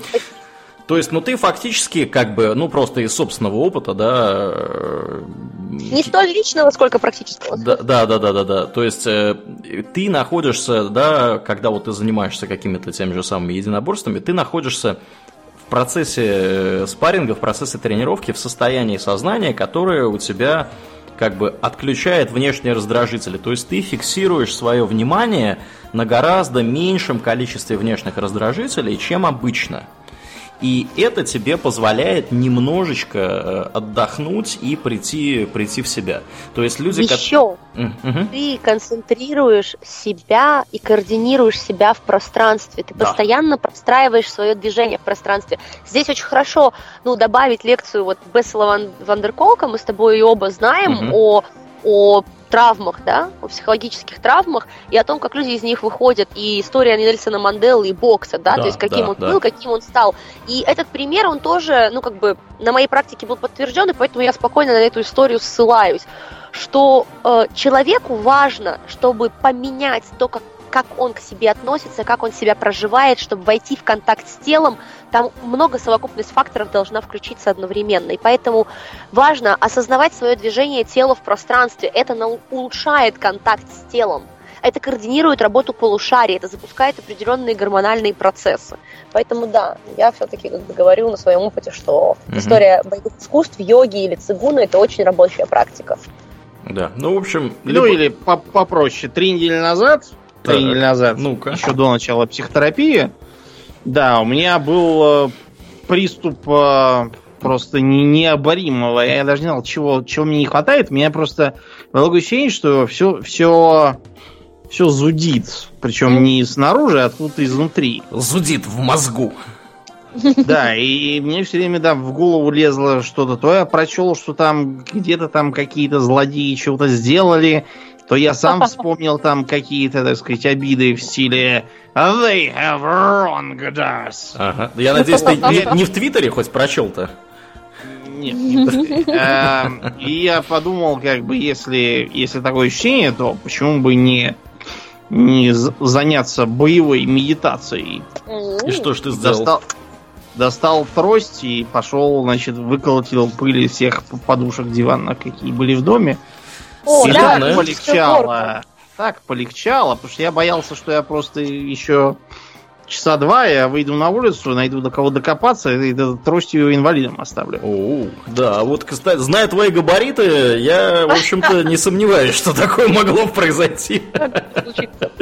Да. Ну, э, я вам еще вот что скажу, друзья. Мы как бы тут с психологической больше точки зрения на этот вопрос посмотрели. Есть еще организационный подход э, к проблеме. Э, я стараюсь придерживаться организационного подхода, потому что, ну, как бы, все подходы на самом деле хороши одинаково, я считаю, в этом вопросе. Э, так вот, э, не читайте Твиттер. Вот как бы вот это, это просто вот первое, что, что приходит в голову, да, когда у вас, вы ощущаете, что какой-то прямо переизбыток какой-то нездоровой информации со всех сторон на вас льется, постарайтесь поставить затычку на вот этом вот фонтане э, всего информационного безумия, которое происходит. Потому что я на своем опыте, как человек, которому да, ну, нужно там каждую неделю нужно готовиться к подкасту, каждую неделю мы что-то что обсуждаем после шоу, э, каждую неделю что-то происходит. Э, интересы там у всех тут у нас крайне разнообразные, за всем уследить довольно сложно. В определенный момент я просто понял, что мне нужно сильно ограничить источники информации, которые как бы у меня есть. Ну и там я отписался от пары газет, я не читаю давно уже этот самый твиттер и так далее и тому подобное. Ладно, давайте будем потихоньку, так сказать, э, закруглять. Сворачивать. Да, сворачивать это дело. У нас осталось два, в общем-то, вопроса, которые мне очень хотелось бы, очень хотелось бы обсудить.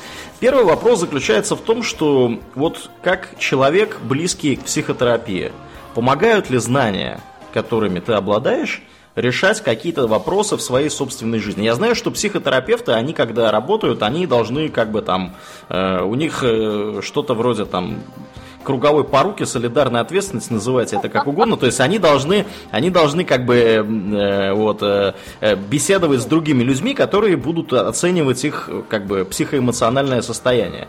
Если, если... Это угу. супервизия и интервизия и личная терапия. Три разных пункта. Okay. Первый пункт это я несу проблему своего клиента к более опытному терапевту. Uh-huh. Это супервизия.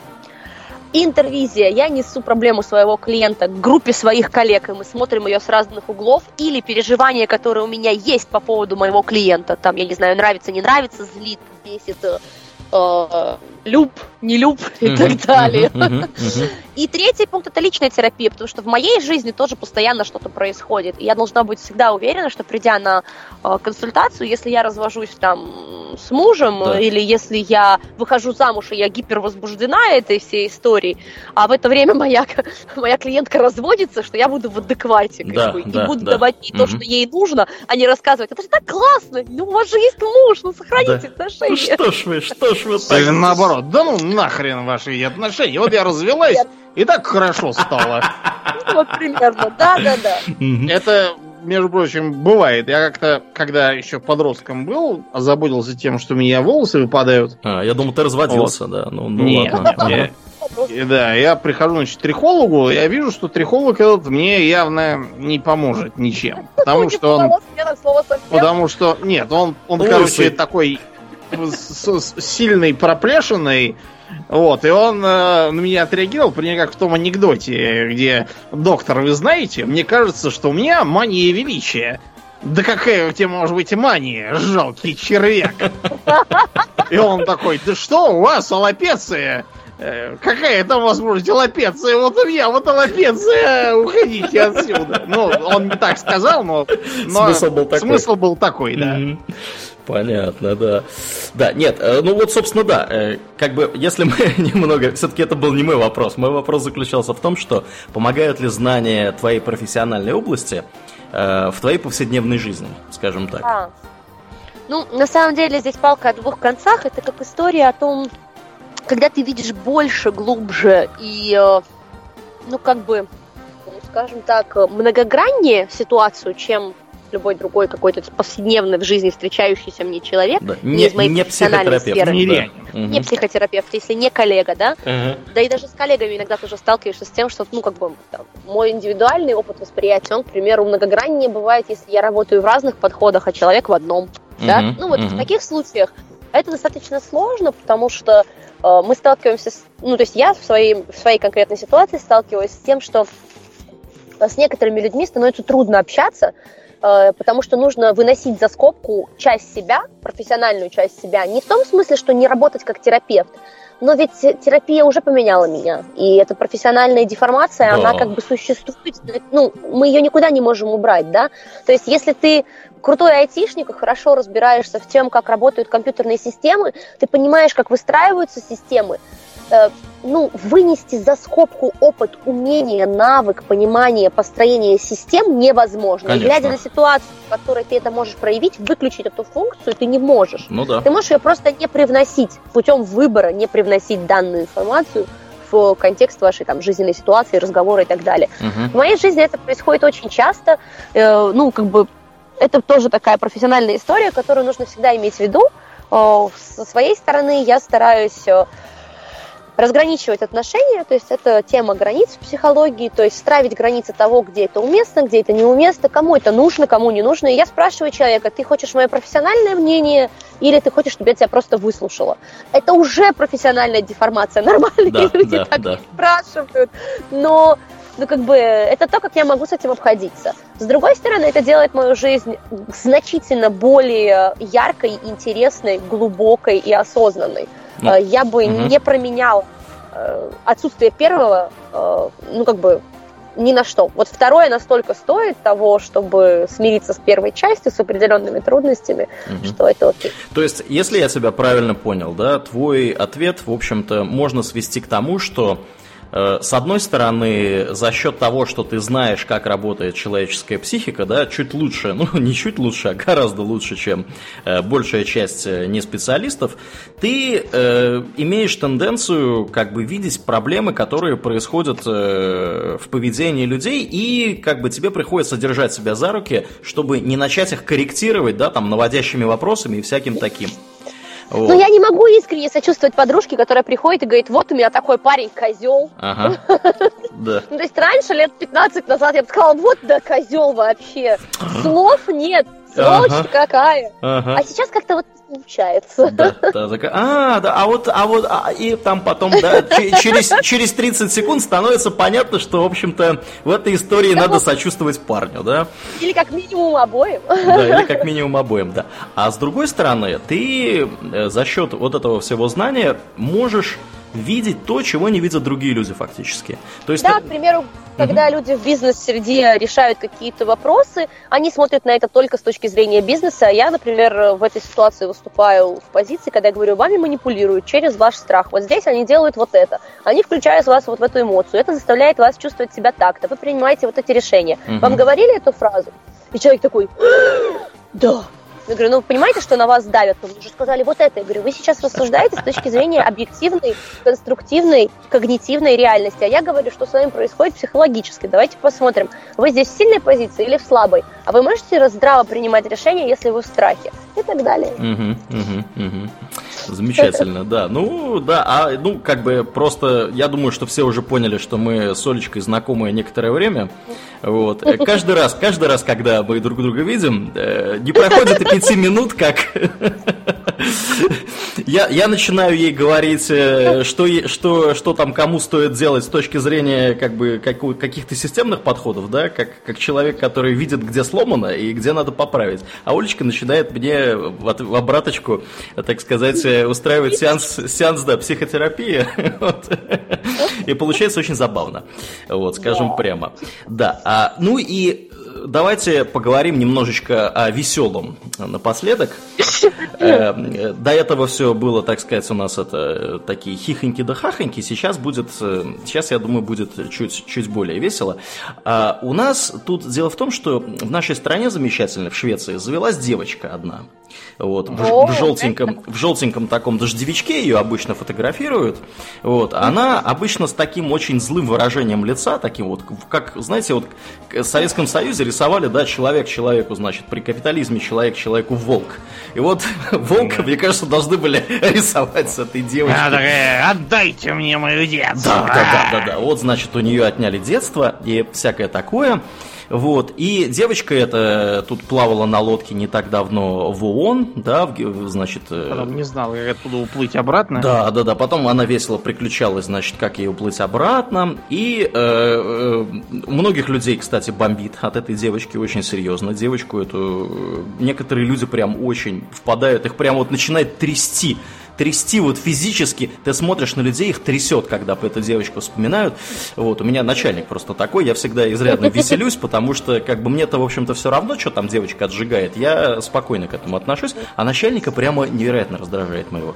И он, значит, из последних новостей девочки, э, слава богу, я не вручили Нобелевскую премию, потому что я бы тогда остался без начальника. А, вот, а сегодня пришли новости... Ты желчи скончался. Да, да, да, там бы что-то произошло с ним нехорошее, как бы мне бы пришлось его заменять. Потому что следующий в линии командования я в этой системе. Вот. А, потому что Гендир у нас сейчас в отпуске по уходу за ребенком. Привет, Швеция. Здесь э, так можно. Мужики уходят в отпуск по уходу за ребенком. Вот, соответственно, его заменяет технический директор, а после технического директора я. Вот, иду. Ну и, соответственно, э, сегодня пришли новости, что девочка стала персоной года по версии журнала Time. И в шорт-листе были такие замечательные кандидаты, как э, Дональд Трамп, девочка и вот там другие некоторые персонали, которых я, к сожалению, не запомнил. Ну вот по степени одиозности они примерно вот такие были все. Соответственно, да, э, к чему я это, как бы долгая подводка это вся. Э, у нас есть такое замечательное понятие, я его наблюдаю каждый день, потому что Швеция, она немножко такая страна ушибленных людей местами. Тут люди, как взрослые дети, э, они себя ведут. И я наблюдаю это ежедневно, когда людей начинает трясти от одного упоминания о том, что климат изменяется – значит, уровень там моря растет, э, ледники тают, э, полярные мишки с печальным видом сидят на крошечной льдине и смотрят на вас как, как на... Да-да-да-да, и скоро... Более ты того... прекрасен в зарисовках. Я, на самом деле, эта тема очень серьезная, но ты прекрасен в зарисовках. Спасибо, спасибо. Еще, кстати, вот что особенно беспокоит защитников животных, это то, что полярные мишки, по сообщениям некоторых граждан, ученых таких, я не знаю, знаю, насколько они ученые, но тем не менее, а, из-за того, что климат меняется, полярные мишки становятся геями. Вот как бы вам, чтобы ну, понять... Ну, это же с точки зрения модных веяний хорошо. Да, да, да. Вот, вот как бы вот, вот вам уровень падения да, человечества, что мы довели полярных медведей до э, вот, вот такого вот, представляете? И все вот это, все вот это провоцирует явление, которое называется, в английском называется climate anxiety. Я не знаю, есть ли хороший перевод на русский. Вот. Э, Я думаю, это пусть будет климатофобия, потому что оно, по сути, похоже, знаешь, на радиофобию, которая терроризировала население 60-х, да? на климатический невроз. Климатический ну, невроз. Я имею в виду просто такое поп-название, типа вот как радиофобия, это же не фобия де-факто, да? Это тоже невроз того, что все излучает, надо вот повесить газетку на телевизор, а то он что-то там излучает. Какое-то там, какая-то вышка вот построенная излучает, у всех голова болит. А ее начальник говорит, это еще что, вот когда мы ее включим, я думаю, что это вот примерно того же да, порядка да. явлений вот, кстати, и поражает угу. примерно тот же самый контингент. Да-да-да, вот я специально, пока вы говорили, пошел в интернет и поглядеть, как это будет. В Википедии она же всегда переводит все правильно. В общем, э, на русском языке термина eco-anxiety, э, это вот прям статья в Википедии, eco-anxiety, да, не climate, а eco-anxiety. Тут, а, по- да, понятное да. дело, сразу, сразу фотка, значит, девочки в желтом, э, э, значит, school strike for climate, Климатет, э, вот с этим, с плакатиком она там, вот, и э, языки, на которых эта статья есть, английский, шведский, финский и почему-то польский и греческий. Я не знаю почему. На русском нету. То есть э, в России, в России никто не парится, судя по всему, по поводу климата. Ну, потому что у нас, да, все совсем иное. А в Греции там просто безработных много. Да, бездельников. Да, типа того. Э, с чем это связано? Есть же э, еще, опять же, да, я все задаю вопрос, с чем это связано, и не даю на него ответить. Вот я молодец. А, есть еще такое понятие, тоже шведское изобретение, да, видимо, по следам девочки. Есть такое понятие, как флюг скам. Это когда, mm-hmm. когда флайшейминг. Это когда вы летаете на самолете, вам должно быть очень-очень-очень стыдно, потому что самолеты это офигительно плохо для климата. Вот. Вот как вот как смотрит современная психология на людей, которые... Это не лечится, это долго. Я сегодня как раз читал на эту тему э, забавную угу. заметку гражданина Мараховского. Так. Однажды подросток из Германии и 12-летний ребенок из Франции заявили, что нужно срочно что-то делать, и что перед их поколением стоит великая миссия по спасению мира. Они утверждали, что сами ничего не придумали. Все уже давно доказано и известно. Осталось действовать. Под их знамена собрались многие десятки тысяч молодых мальчишек и девчонок, не пользуясь самолетами и даже автомобилями. Сторонники промаршировали через всю Европу, наведя шороху на власти разных стран. На помощь ребятам в их миссии пришли представители бизнеса, предоставившие свой экологически чистый транспорт. Ну а дальше известная история. Говорят, всех выживших участников детского крестового похода, не одумавшихся и вернувшихся по родным хатам, распродали по галерам, гаремам и борделям. Но Николас из Кёльна и Стефан из Клуа, насколько я помню, были объявлены журналом Time людьми 1220 и 1221 года соответственно. Я сразу, вот знаешь, когда ты понял, когда ты сказал, что они, значит, экологически чистый транспорт, маршировали, значит, без самолетов, я сразу понял, о чем ты говоришь. Конечно, да. В общем, вы, вы чувствуете, да, 800 лет прошло, а ничего практически не поменялось. То есть mm. люди, люди находятся в состоянии тревоги из-за того, что они не могут контролировать климат. Насколько это вообще разумно? Уже придает, да, моя Интересно, крестовые походы, они пошли в том числе из-за того, что пошли перемены климата в Европе, очередной оптимум, который все почему-то считали за нормальное состояние климата, которого нет, нету просто в природе, да. э, кончился, и все тут же побежали вон. Ладно, Чего? Домня, давай, давай все-таки дадим Олечке сказать, потому что мы как бы тут уже давно выступаем про, значит, изменение климата, да, и про то, что как бы... Все, все, э, я, я все сказал. С организационной точки зрения все уже, наша позиция, мне кажется, ясна. И вот мне хотелось бы послушать позицию как бы эксперта в психике человека, который э, я надеюсь, сейчас нам объяснит вообще, почему людей это беспокоит настолько, что они готовы с пеной у рта, значит, э, там протестовать, вот, э, делать какие-то вообще немыслимые безумные вещи, на мой взгляд, по крайней мере, для того, чтобы привлечь внимание к этой проблеме. Угу. А, девочку не трогаем, потому что для того, чтобы рассуждать о девочке, о ее пропаганде, о всем, что делается за ее, ну, ее руками, ее лицом и ее диагнозом, у нее, между прочим, он есть. Да, да. У девочки аутизм, а, и не только. А, нужно понимать всегда вопрос, который мы сегодня задавали много раз. Кто это делает, кому это выгодно, для чего это сделано, кто это проплачивает, что за этим стоит это тема девочки, и давай тогда просто ее уберем. Не да, да, да. Нет, девочка это просто, это Потому просто. Что она просто тема, да? Да, да, да, да, да. Это flagship. It has nothing to do. Это вот как бы не да. связано с climate change. Да. Это про пропаганду. Да. А, а теперь переходя к теме, смотри, вот если я спрошу у тебя, а, ты заболел раком, тебе осталось полгода, каковы будут твои действия? Вопрос не праздный. Скорее всего, я займусь тем, что, во-первых, я организую все, что необходимо для моих похорон. Э, напишу завещание, кому что достанется. Может быть, распродам какое-то барахло. Ну, а потом, я не знаю, я, наверное, буду пытаться получить максимум удовольствия от тех полугода, что у меня осталось. Вот. Угу. Как-то вот так, наверное. А если тебе скажут, что у тебя осталось, у тебя заболевание, и ты точно умрешь в 50 лет, и это заболевание неизлечимо, ты ничего не можешь сделать. Ну, то есть ты проживешь еще там 15 лет, да? Угу. Скорее всего, ну, то есть ответь, пожалуйста, не буду за тебя говорить. Угу.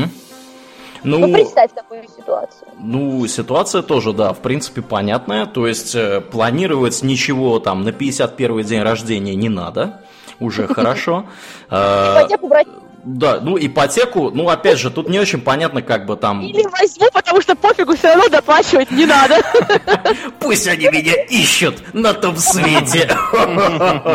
Вот.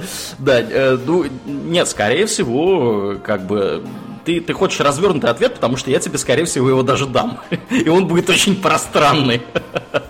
Ну.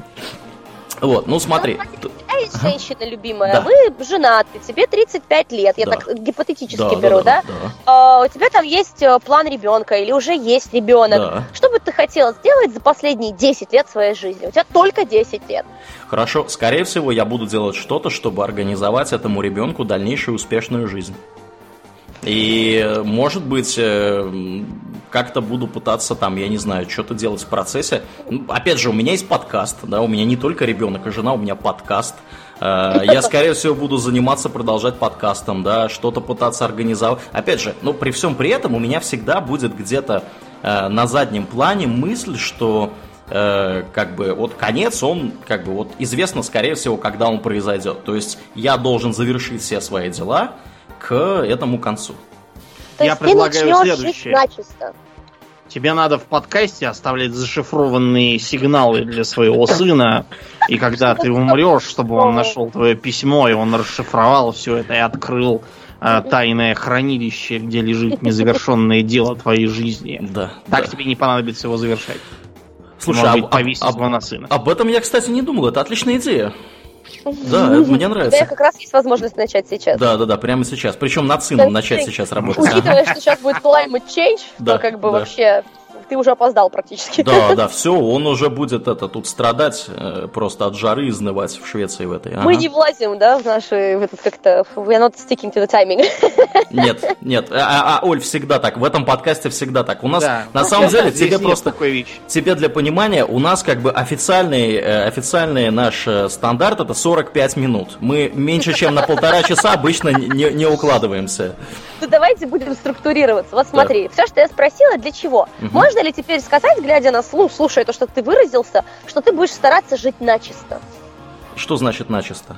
Ну, на чистовик будешь писать свою жизнь. Потому что ты не знаешь, запас черновика у тебя закончился. Ну, у тебя да, только 10 да, листов. Да, да, да. Но синдрома отложенной жизни тут уже точно не будет. Человек, переживающий то, что его смерть близка, и понимающий сроки, ему отведенные, а самое страшное, если он их не понимает, начинает жить иначе. У него включаются механизмы, да, да. где он хочет все сделать правильно. Несомненно. А это что-то проконтролировать, ну, в силу там своих психических каких-то устроений, индивидуальной психики, да, то есть кто-то будет контролировать, кто-то будет, наоборот, отпускать ситуацию и спокойно ко всему относиться. И тогда, когда мы смотрим на общество, общество это такой же человек, умноженный во сто крат, и еще как бы приправленный пропагандой, да, mm-hmm. то есть нас поднимают на хайп. Это нужно не забывать, что мы постоянно потребляем информационный контент, который в основном нацелен на страх и на подпитку базовой эмоции страха, которая делает человека наиболее легко управляемым. Естественно. Тема climate change – это тема, которая цепляет человека за страх смерти.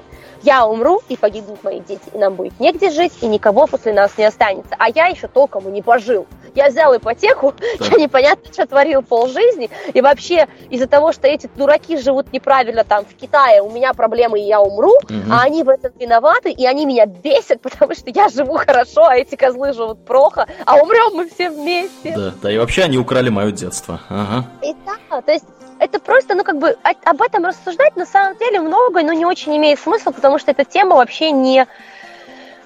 Она не самостоятельная. Эта тема глубоко укоренена в куче других психологических процессов, и мы все их коснулись сегодня, Максим. Мы реально каждого пункта, который необходим для понимания страха перед изменением климата, это тема ответственности, это тема незрелости и инфантилизма, это то, что мы вовремя не делаем то, что нужно сделать, а понимаем. Мы перепотребляем контент, который совершенно бесполезен, не задумываемся о серьезных вещах.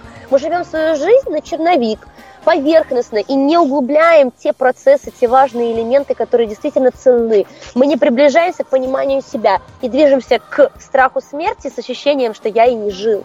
И тогда это очень-очень страшно. И тогда человек теряет всякое человеческое лицо, превращается вот в это вот животное, которое мечется и пытается любой ценой выжить, перекидывает эту горячую картошку ужаса перед страхом, ну, перед смертью, ну, в другую страну, в девочку, да. еще на кого-то.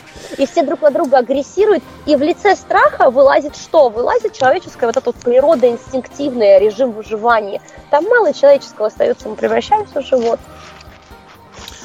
Да. Таково мое заключение на данный вопрос. Да, мне понравилась очень образная фраза перекидывать картошку ужаса э, в другие страны. Да. Горячая картошка ужаса перекидываем Га- другие Да, горячая картошка ужаса э, войдет в золотой фонд цитат. Я в следующий раз при нашей встрече обязательно применю. Вот, применю это наравне с пятью вопросами и некоторыми другими цитатами, да. Говорить про страх, если говорить про страх как фундаментальное переживание, работая со страхом в телесно-ориентированной терапии, в травматерапии, это одна из самых трудно выдерживаемых эмоций. Чуть-чуть сложнее, чем страх, выдерживается только вина и стыд. А это присутствует в вопросе climate change и смерти и непрожитой начисто жизни в том числе. Человек испытывает огромное чувство вины и стыда. И эти три эмоции вместе в купе дают такой заряд, который неподготовленной психике и неподготовленному телу выдержать максимально сложно. И человек просто превращается в животное, ведомое массой своих заложенных инстинктов. Они живут в рептильном мозге сзади. То есть человеку просто настолько, настолько страшно от того, что это может случиться, и от того, что он никак не может на это повлиять, как личность. Настолько стыдно, что то, что это может произойти, связано с его халатным отношением к жизни, да. и он переживает такую сильную вину перед собой перед уже рожденными или еще не рожденными детьми, то есть перед проектами, которые были не реализованы, угу. и такое сильное чувство боли и утраты в одну секунду касаясь этой темы, что в совокупности он становится практически не подвластен самому себе. Он становится неуправляемым, а эффективным и просто набором реакций. Как выходить из такого состояния? Собой, последовательно, понимая, что столько времени, сколько у тебя есть, оно у тебя есть. И сейчас нужно разбираться с этим сегодня. Сегодня работать со своей психикой, сегодня настраивать свое тело, сегодня совершенствовать свое мировосприятие, сегодня разбираться, в каком ты теле, какого ты пола, зачем ты тут живешь. И тогда, если вдруг тебе через месяц или год умирать, оно, конечно, грустно, страшно и жалко, но ты уже не превращаешься в животное и не паникуешь, и ты неэффективен, и себя ты в этом не теряешь. Да, золотые слова. А, я при, при всем при этом уверен, что э, наверняка некоторые из наших слушателей будут чувствовать себя очень некомфортно после того, как э, мы Поверь, про них я, такое сказали. Я с нашим слушателям меньше всего, что они слышали. Потому что ко мне не приходят те, кто не готов за это платить. Да. А здесь мы это делаем даром, они пока не готовы. Да, да, да, да.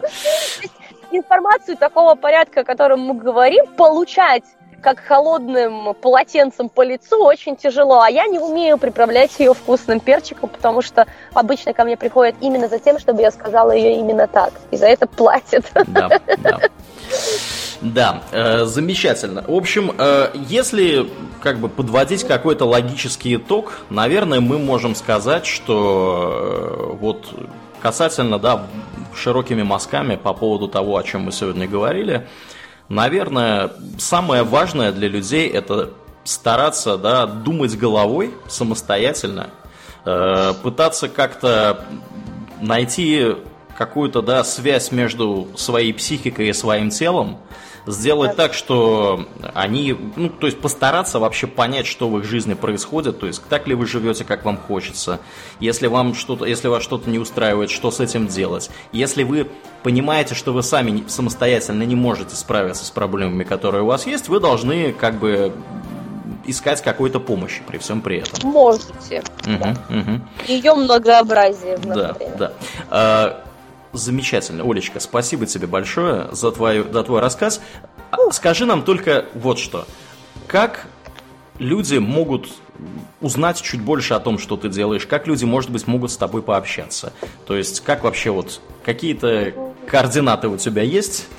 Да, меня очень легко найти в интернете, если вы напишете Косачева Ольга Александровна ВШЭ, то есть Высшая школа экономики, высветится, высветится моя э, персональная страница сотрудника, э, там будет мой рабочий телефон, мой рабочий имейл, и можно найти меня через Инстаграм, там угу. английскими буквами нужно будет написать э, Ольга Косачева английскими буквами, или еще проще PSY, это слово психология, первые три буквы, нижнее подчеркивание, цифра 4, это на английском for, и буква U, как в слове umbrella, вот и все. Да, ну мы, естественно, ссылку к этому делу приложим, вот, да. чтобы люди могли как-то с тобой, может быть, пообщаться, может быть, я уверен, что у кого-то наверняка возникнут вопросы.